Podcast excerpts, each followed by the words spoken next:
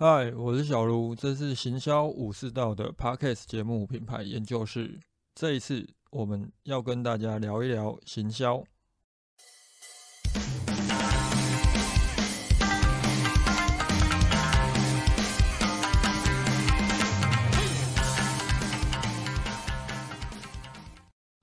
我们前一阵子有接触到一个案例，呃，我觉得蛮值得拿出来跟大家做一下讨论。呃，这个企业它想要做的事情是透过写内容，就是长文内容，去达到 SEO 的效果，进而呃让品牌以及产品呃产生曝光。啊，这东西为什么值得提哦？最主要原因就是因为我我们还蛮常遇到有企业来咨询相关的服务，或者是他们想呃有一些想法。但实际上最后都会落入 相同的问题，而这个问题是什么？就是我们今天想跟大家讨论的。那为了保护当事人，我今天不会去讲它是什么产品类别，也不会去讲呃它是什么品牌。不过因为这个问题是共通，所以大家可以去导入自己的一些呃实际的产品去做发想。那这个例子它的问题是什么？首先哦。呃，当我们看到他想走的方向的时候，呃，基本上已经可以确定他可能成效呃不会如他预期。最主要原因是因为他他想要撰写内容的这个 A 商品，它在网络上的搜寻量本来就不大，但是不是代表这个商品它没有顾客需求存在，而是因为多数的人他在呃搜寻这个产品的时候，他不会去搜寻 A 产品。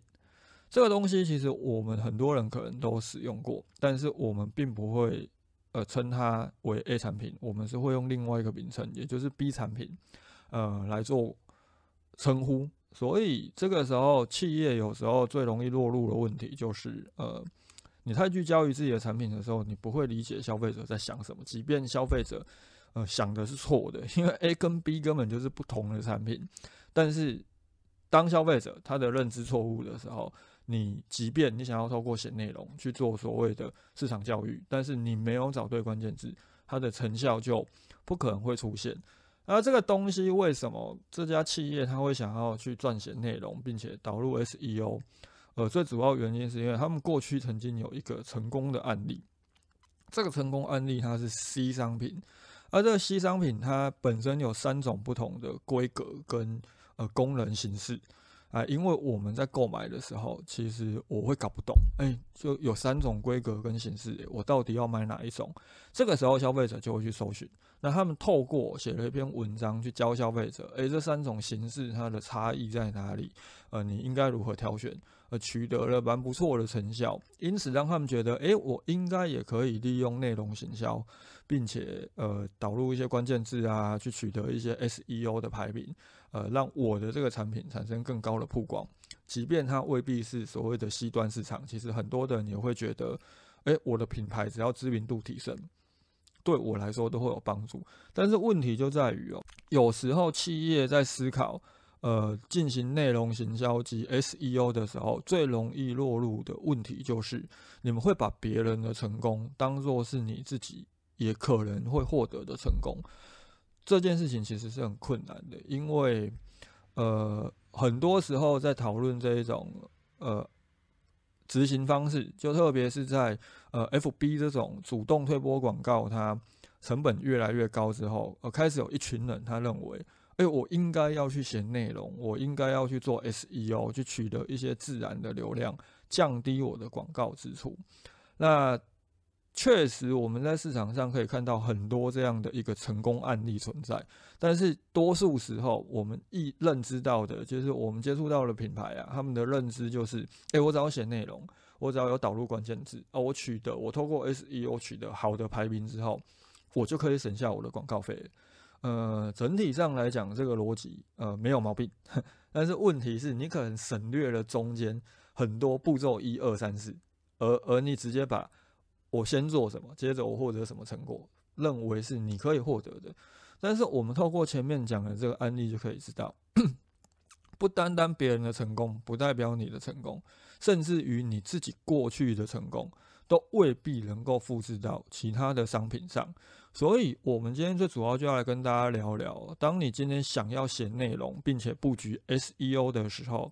呃，有哪一些盲点必须要先排除？这个主题我先前在连续三十天在 Clubhouse 开房的时候，其实也有聊过。啊，那个时候比较可惜，就是我，呃，因为那个时候 Clubhouse 还没有录音功能。那接下来可能，呃，如果有不错的案例可以来搭配的时候，我也会把先前那三十天的房间的主题再拿出来谈。啊，回到我们今天要探讨这个重点哦，就是当企业今天真的想要去写长文内容，然后呃取得一些 SEO 成效，首先要先避开什么盲点？就基本上来说的话，呃，多数时候当我们做这些事情，我们一定会觉得我我希望能够去呃带来一些效益。这时，企业首先就要回到我们前面也有提过的很重要的一点：一切的行销策略都要，呃，以终为始，从这个角度去做思考。那你希望带来的成效到底是什么？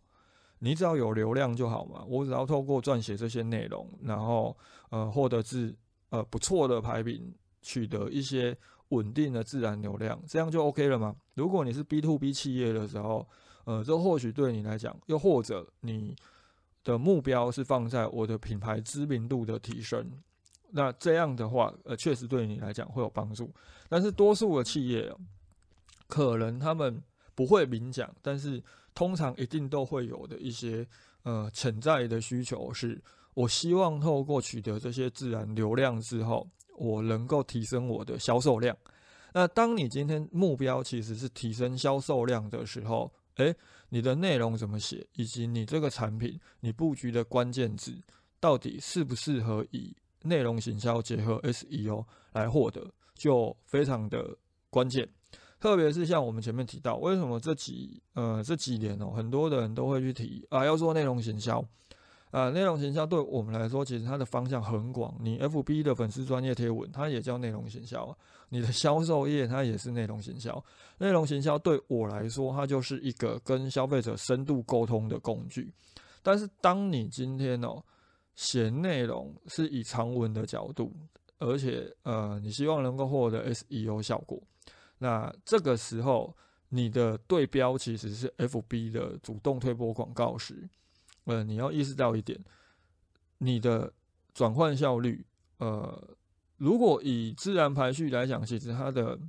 呃，我跟尼克社区取得的流量，其实它转换率很高。但是问题来了，转换率高，如果你的流量本身就很少的时候，你你取得的订单数，它它并没有太大意义。那再来哦，就是说，呃，当你今天真的是要以销量为主的时候，也要思考一件事情。做内容行销会不会是最好的选择？因为内容行销对我们来说，它是它它是阶段性的转换的。如果你今天真的希望取得销量，你希望呃透过自然流量获取订单，那你的关键字、你的 SEO 应该是要做在你的销售页，或你的首页，或你的目录页。那当你今天写内容，确实透过内容哦，我们可以取得更多的流量，我们也能够。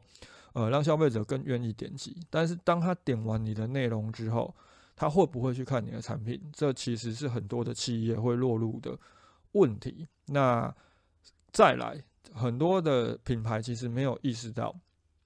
你们的产品也许并不适合以这样的方式去做行销。原因就在于，既然我们今天是把大前提建立在。搜寻行销以及 SEO 上，那我们就必须要思考一件事情：当消费者去购买你的产品的时候，它会不会存在问题？就很像我们前面提到的那个新商品的案例，他他可能因为这个产品有三种规格，所以他在购买的时候，呃，他分不清他到底应该买哪一个。这个时候他会去搜寻。但是如果你的产品其实消费者已经很熟悉了呢？就是他，他已经是一个高频使用的消费者，他甚至于可能比你新请的员工还了解你的产品。这个时候他不会去搜寻的时候，你写这些内容其实就没有太大的意义。那再来，当消费者如果他搜寻的关键字其实就是产品字的时候，那么对于一般独立品牌来说，你们最大的竞争对手可能就是电商平台。大家可以不妨去搜寻看看，你现在随便搜寻任何一个产品的关键字，呃，排名在最前面的一定就是呃虾皮啊、猫猫啊、PC Home 啊这些电商平台。最主要原因就是因为它流量大嘛，在它的产品多嘛，它的关键字堆叠自然也会比你多。所以这一个时候，如果你今天真的希望透过自然排序去取得成效，我觉得，嗯，当然你可以跟这些电商平台去硬刚，又或者你干脆就是依附，呃，打不过他就加入他，你直接去加上架这些平台，然后，呃，布局电商平台的 SEO，它它可能是一个。呃，值得思考的一个方向，特别是呃，我我们看到的一些数据哦，这些电商平台它有时候，呃，一些产品特定产品的关键字，可能它的每个月的搜寻量已经超越 Google 了。原因是因为消费者他有产品购买需求的时候，他他不会再到 Google 搜寻了，他会直接到这些电商平台的他们的 Search Bar 上面去做搜寻。那再进一步来谈，假设我们今天执行内容营销是为了 SEO，企业需要先思考的，就是我们前面提到的，你到底忽略了哪些步骤？你应该要先做哪一些事情？首先哦，最基本来说，你要去探查这个关键字的搜寻量。呃，以我们前面提到的那个例子来讲，其实他们那个产品的关键字搜寻量，呃，要说低也不会太低，但是它真的没有很高，它每个月大概只有九百个，呃，九百次的搜寻，但是相对来说，多数消费者认知错误的那个产品 B 的名称，它每个月有几千个搜寻量，那这个时候你就要去思考，你与其去针对 A 商品字。去做内容撰写，你是不是应该去写一篇内容，去呃跟消费者谈哦，购买 A 商品跟购买 B 商品，你真的买对了吗？以这样的方式，就是去探查，首先先去看你的这一个主要聚焦的这个产品的关键字，它的搜寻量高不高？那如果以目前呃。我跟尼克社区可以取得的转换率来讲，就是你你的目标就是要去做销售量的提升。呃，以转换率来说，可能可以达到嗯百分之十左右。好，OK，那百分之十，假设你每个月就是只有呃几百个搜寻量，那可能转换率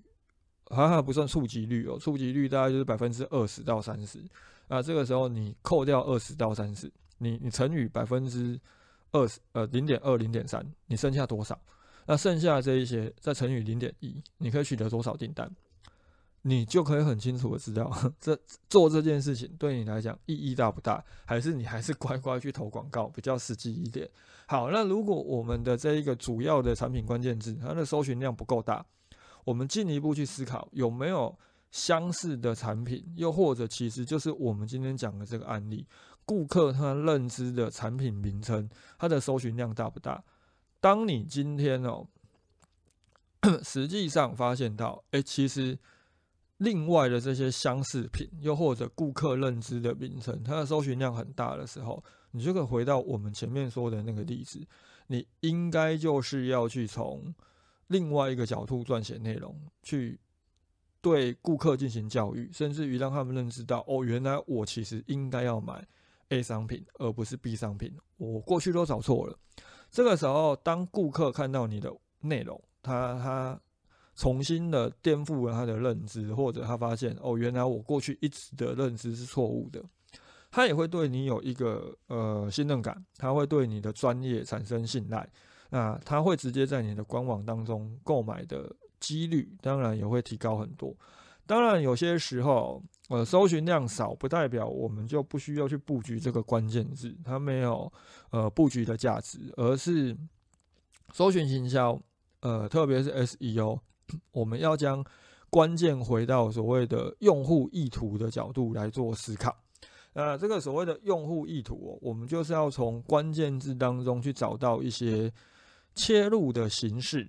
呃，Google 官方对于所谓的搜寻行销，又或者是关键字广告，他们的回复是这个样子：，就是搜寻行销及关键字广告的基础，就是建立在 QA。为什么是 QA？就是当我们今天跑去 Google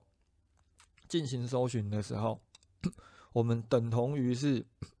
对 Google 进行发问，我们提出了一个问题给 Google，那这个时候 Google 会提供答案给我们。当然，这个呃 SEO 的排名，它等同于就是 Google 认为，诶，这一些答案哪一些是我的推荐，我的推荐一二三四就是什么样子。所以从这一个时候，我们就要去理解一件事情：当消费者搜寻了某个关键字。他不是搜寻一个问题，他可能是搜寻一个关键字的时候，呃，他搜寻这个关键字的目的是什么？我们曾经看过这样一个案例哦。我今天已经搜寻一个很明显的产品名称，例如我我在课堂上也都有提过的一个例子。当我今天搜寻婴儿车的时候，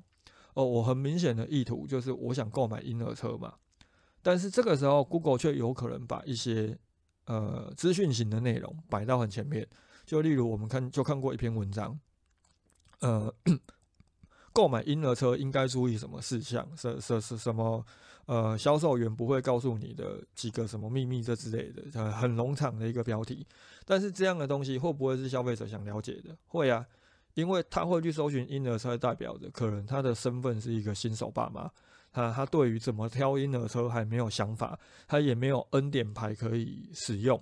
所以这个时候。他在购买前，他可能会需要了解，诶，婴儿车有哪一些？又或者我应该购买哪一些？我可以用比较久。这个就是所谓的从消费者的搜寻意图下去做思考。那我们很常遇到的一个案例哦，就是说，当企业想要针对产品字，呃，去做关键字布局，但是他呃没有想法或他没有方向的时候，超级比一比，就是很多的品牌会做的方向，就是。呃，购买叉叉叉商品，各家品牌，呃，功能比一比，或者是各家品牌大评比，各家品牌，呃，列出来去去告诉消费者，呃，有哪一些品牌，然后产品的这些品牌的产品，呃，分别的成分啊，功能是什么？啊，这样的东西基本上它的效果很好，我必须讲，就是一般消费者只要看到这样的内容，一定都会去点。所以通常能够为你的网站带来很多的自然流量，但是这样的超级比一比的内容，或者是这样的商品的呃大集锦的内容有什么问题？回到以终为始的角度来做思考，如果你的销你的目标就是为了提高你的网站、你的产品的销售量，那这样的内容其实就我们看到的一些实际案例来讲，效果不是很好。原因就在于说，消费者可能看完你的内容之后，因为你在写这些内容的时候，你不可以造假，你你必须要将商品呃你的竞品以及你自己商品的所有的成分、功能、规格，包含的价格，通通列出来。有没有可能到最后，消费者看完你的内容之后，他发现到哦，我去买别人的东西比较好，他就离开了。所以，当你写完一篇这样的内容之后，我会建议大家去看你的网站。呃呃，透过你的透过 GA 啊，透过 Search Console 去看看这一篇内容，它到底呃带来流量是多少之外，它的跳出率是多少？假设它的跳出率很高，我会建议你们把这篇内容下架。原因是因为你可能取得这些流量，到最后都因为你的内容，他更明确的知道我应该要去买呃竞品的产品。但是这个时候，相对来说，如果你的产品本身有一个绝对的优势，即便这个优势是建立在价格上，你会让消费者觉得，哦，跟市面上所有的产品相比，我买这一家的 CP 值比较高，那这类的内容就很有帮助。特别是当你的品牌知名度不高的时候，因为你把竞品的名称通通都写进你这一篇内容里了。所以你可以很有效的去吃到竞品的豆腐，因为搜寻竞品关键字的消费者可能通通都会进入到你这一篇内容当中。那如果你没有以上的这些优势，但是你却是以这样的方式去规划产品的时候，呃，你可能到最后的下场就是你确实透过这一篇内容取得了很多的流量，但是。呃，最后对你的销售量并没有很大的帮助，你落入了呃叫好不叫座的问题当中。那这个时候，我们可以回头去想哦，单纯去规划这些资讯型的内容，会不会就不好？呃，如果今天以以一般的商业品牌来讲的话，如果你不是做选品店，你不是做通路，因为你本身可能单就一个品类来讲，你没有很多不同的选择给消费者，所以你你也没有办法找到很多内容方向，所以你可能到最后只是写短短几篇，可能写个两三篇，你就没有呃没有灵感了，这是第一个问题。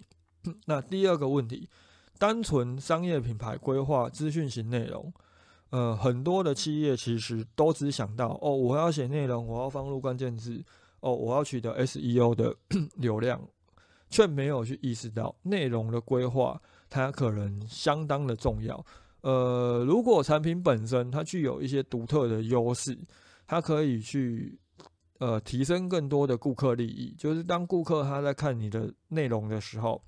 嗯，他我我们可能是针对一个问题去切入，资讯型内容的基础其实就是问题，更包含我们前面提到的，呃，超级大机型。当我今天我搜寻某个产品，我搜寻产品名称，那我在呃前面几名，可能前五名，我就看到一篇标题，一个一个条目，它的标题就写着，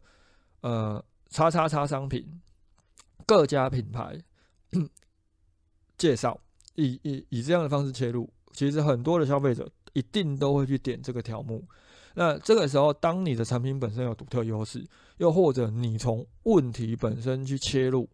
呃，有什么什么什么问题，就很像我们先前曾经遇过有有做扩香的。OK，那针对扩香，其实我们就不是针对扩香这个产品去切入，我们是针对，诶，你的房屋是不是你的房间是不是有异味？因为如果你是租房的，那你你的房间本来就不大，那你还有厕所，可能可能呃。排水孔它会有沼气产生嘛？它会有一些呃脏污的一些臭味。那这个时候，很多的人可能是想要解决室内呃有异味的问题。那这个时候，你怎么去从问题导入之后，去带出你的产品的特色，甚至于你能够让消费者意识到，你可以很快的去帮他解决问题。如果你能够做到这一点的时候，嗯。资讯型内容可能它就会是相对合适的切切入方式，更进一步来做思考。当我们没有办法找到问题，又或者其实这些问题本身加上你的产品关键字，它的每个月的搜寻量，嗯，也未必会高。又或者像我们也有提到的，当你今天要去呃聚焦这些产品关键字的时候，你可能斗不赢这一些。电商平台甚至是知名品牌的时候，呃，你可以更进一步深入去挖掘，有没有可能搜寻某一些关键字的人，他的身份跟他的搜寻意图会很明显，而这一些搜寻者的身份跟他的搜寻意图或延伸的呃意图，可能可以跟你的产品产生连接。我们就有看过一个很有趣的例子。就是 大家都会追剧嘛，那不管今天是针对日剧，还是针对韩剧，还是美剧，啊，有一组关键字，它的流量非常高，就是差距，就日剧推荐啊，韩剧推荐啊，呃，美剧推荐。那这一组关键字流量很高，但是多数时候，我们从商业品牌的角度切入，呃，很难找到切入点。但是如果你贩售的产品，它本身就是可能从日本进口的。从呃美国进口，而且你的产品它可能在某一些戏剧当中都有曝光过。其实反而这个时候啊，这个什么韩剧推荐、日剧推荐、呃美剧推荐，或或或什么呃呃陆剧、中国剧推荐，它能够为你的产品，你你去布局这些内容，它能够为你带来效益。因为搜寻这个关键字的人，他可能最主要确实是想要找戏剧。但是有没有可能这些戏剧迷，他本身也有一些文化的兴趣，它就是你产品可以切入的一个方向点。那这个时候你去撰写这一篇资讯型的内容，就有可能能够很有效的去把这些流量导入到你的网站当中，进一步的去曝光你的产品，产生转换效益。啊，当我们今天要去做这些事情的时候，其实就要从这几个角度，就是我们今天讲的这些角度去做思考。那可能对很多的人来讲，第一个问题就是说，哎，我怎么知道这个搜寻量高不高？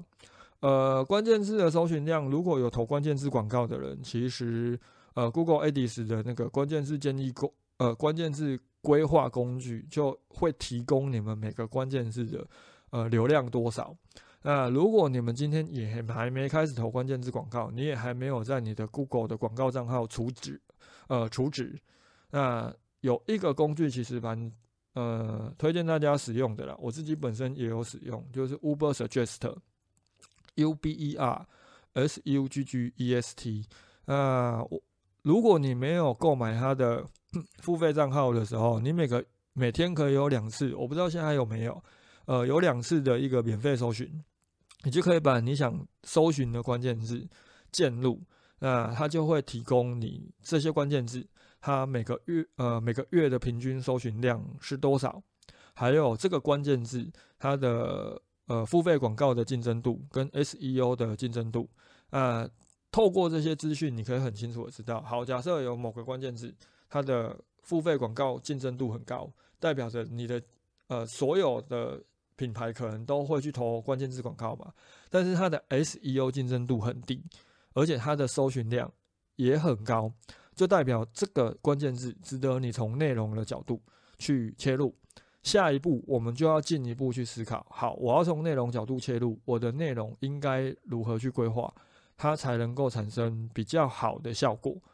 那如果今天真的某些关键字，它其实嗯布局的效益不高，有可能不是代表它没有存在市场需求价值，而是你应该要去探查的是消费者。他在购买这个产品的时候，他会搜寻哪一些关键字？因为有些时候，这些内容的切入逻辑跟切入的规划形式错误，并不是因为它没有市场，而是你太专业了，你专业到不懂一般的消费者他都是怎么去想的，它会造成呃我们的方向错误。那当你能够很明确的认知到，我们都要同整一下。当你可以很明确的认知到，OK。搜寻的量，呃，值得布局。呃，搜寻量怎么？从搜寻量到我们去乘以一个平均的，呃，百分之二十到百分之三十的点击率，到乘以最终可能百分之五到百分之十的转换率，最后，哎，这个订单数，你觉得，哎，我值得我写内容去做布局？OK，那可以做。好，下一步我们就去思考，呃，针对这个关键字，又或者针对相似字。针对顾客认知的产品名称，我们应该要如何去规划内容？我们内容的方向应该是什么？你你要直接去写呃资讯型的文章，你要去写呃超级比一比的文章，甚至于你直接去导入你的产品，去规划一篇产品的介绍文章。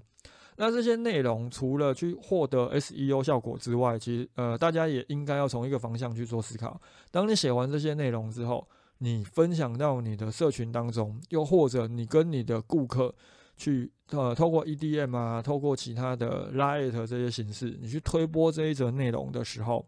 有没有办法呃，对这些顾客进行深度的沟通？如果有的话，OK，那其实这个内容它的效益会高出许多，而不是只有呃 SEO 就摆着。其实你写完内容之后，你还是要去思考。你有没有办法透过既有的一些流量管道去为这篇内容导入流量？因为一则内容哦，你写的再好，如果没有流量的话，